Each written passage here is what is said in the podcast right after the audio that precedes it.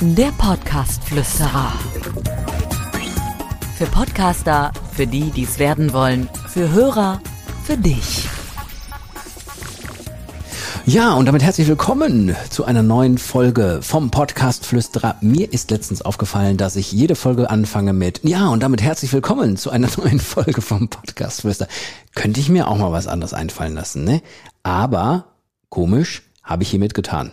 War ja im Grunde ein bisschen anders. Und deswegen freue ich mich sehr, dass ihr wieder dabei seid, liebe Hörerinnen und Hörer, dass ihr wieder mal wissen wollt, was es so Neues beim Podcast Flüsterer gibt. Es gibt ziemlich viel Neues. Ich habe ja in den letzten Folgen schon so ein bisschen beschrieben. Es wird bald ein Buch erscheinen im Haufe Verlag.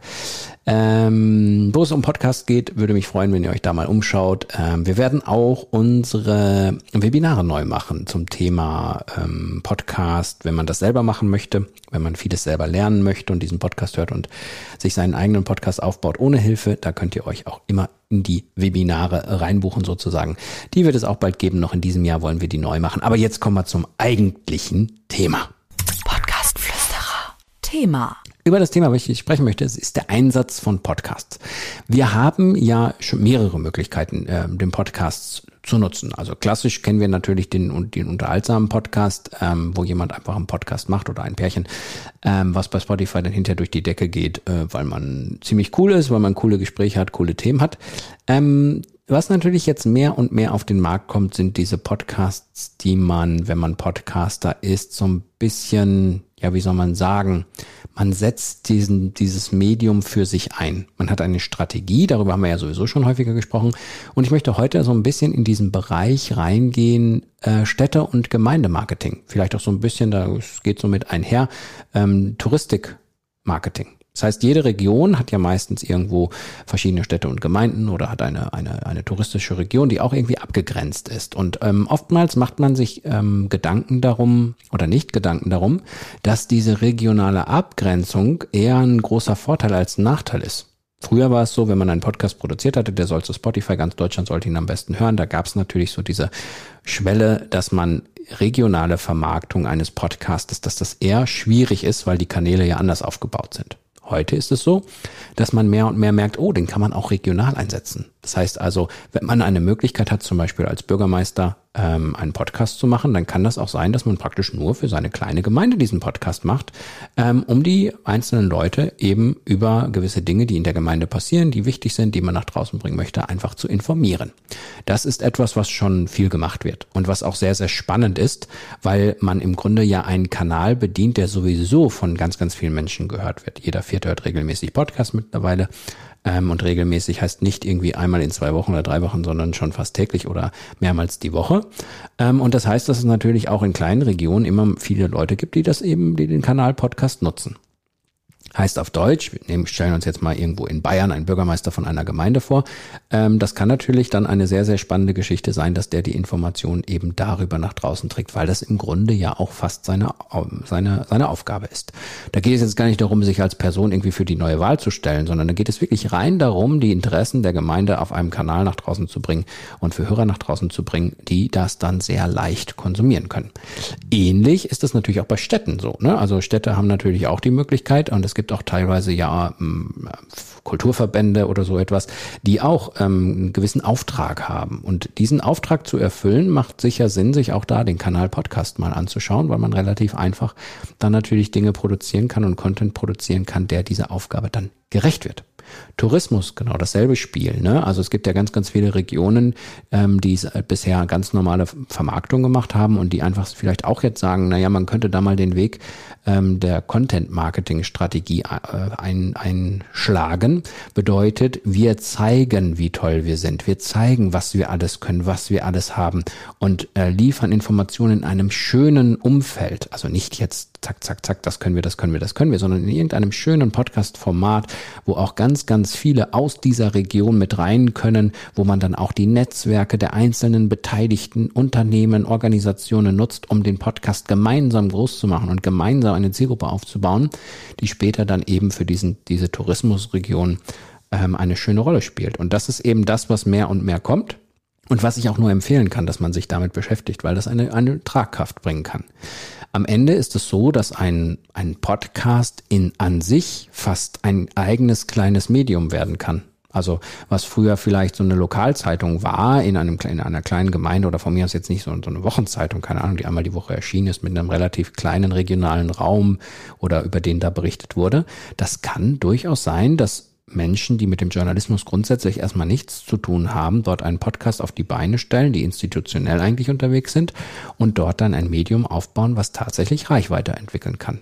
Und diese Reichweite ist ja dann auch nicht weg, sondern man hat die Reichweite über den Podcast eingesammelt und kann diese Reichweite manchmal dann auch in andere Dinge transferieren, sagen wir mal bei der Tourismusgeschichte in einen Newsletter aus der Touristikregion weil man weiß, dass der Hörer des Podcastes sehr wahrscheinlich seine Freizeit, in seiner Freizeit häufiger mal in dieser Region seine Zeit verbringt. Und das ist natürlich dann wieder sehr, sehr spannend, weil man dann immer mal wieder ihn oder sie informiert, was es so Neues gibt, beziehungsweise was man machen kann. Und deswegen möchte ich diesen Podcast-Kanal heute mal besonders für dieses Städte, Gemeindevermarktung oder Marketing äh, im, oder in Bezug auch auf Touristik und ich könnte jetzt noch viele andere Bereiche nennen, für die das spannend ist, ins Auge fasst. Denn es geht nicht darum, einen Podcast zu Spotify, Apple und Co. zu bringen und dort darauf zu hoffen, dass ganz, ganz viele Abonnenten kommen, sondern es geht darum, strategisch auf den kompletten Podcast zu schauen und einfach zu schauen, was man daraus machen kann und wie man das macht.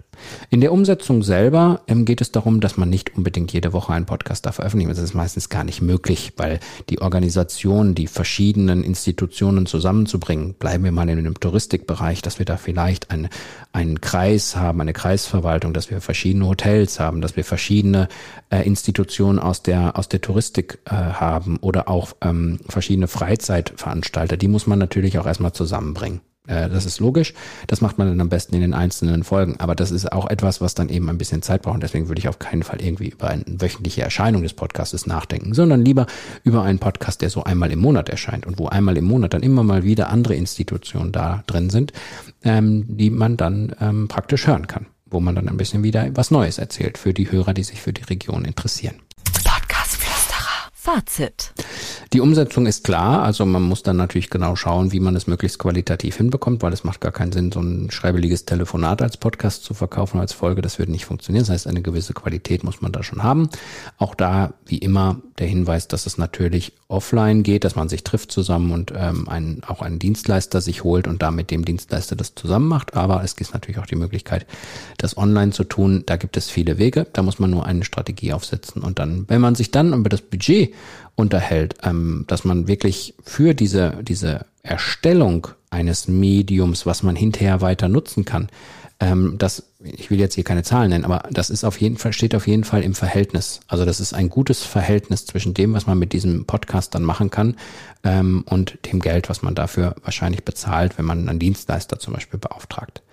Eben weil dieser Podcast auch nachhaltig noch sehr, sehr viel machen kann man wächst auch zusammen als Region, wenn man zum Beispiel, wenn alle versuchen, diesen Podcast groß zu machen oder die Region dann damit voranzubringen. Und deswegen finde ich das sehr, sehr spannend und deswegen wollte ich die heutige Folge mal zu diesem Thema machen. Ich hoffe, ähm, es hat euch gefallen. Ihr könnt das übrigens übertragen, auch auf andere Dinge. Also wenn ihr jetzt irgendwie mit Verbänden beteiligt seid, wenn ihr irgendwo ähm, Ge Ge Gewerkschaften, was weiß ich. Also man kann da sehr, sehr viel machen, überall, wo Mitglieder sind, überall, wo Personen beteiligt sind, die eigentlich alle an einer Sache arbeiten kann ein Podcast eine sehr, sehr spannende Geschichte sein. Ich hoffe, das war vielleicht okay, dass ihr mal ein bisschen da reintauchen konntet in diese Gedanken, die ich zu diesem Thema hatte. Und wie gesagt, es dauert nicht mehr so allzu lange.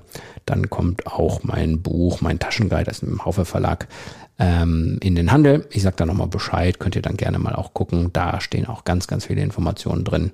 Ist auch nicht teuer, kostet glaube ich unter 10 Euro. Könnt ihr euch ja vielleicht dann nochmal holen. Wie ihr wollt. Ja, oder einfach den Podcast Flüsterer weiterhören, abonnieren und dann auf unsere Social Media Kanäle schauen. Findet ihr unter Audioexperten bei Instagram und unter Dirk Hildebrand Podcast Flüsterer bei Facebook. Freue mich auf euch. Bis zum nächsten Mal. Ciao, ciao. Der Podcast Flüsterer. Für Podcaster, für die, die es werden wollen, für Hörer, für dich. Abonniere den Podcast Flüsterer auf iTunes im Auto, zu Hause oder in der Bahn. Alle wichtigen Entwicklungen der Podcast-Szene verständlich und hörbar.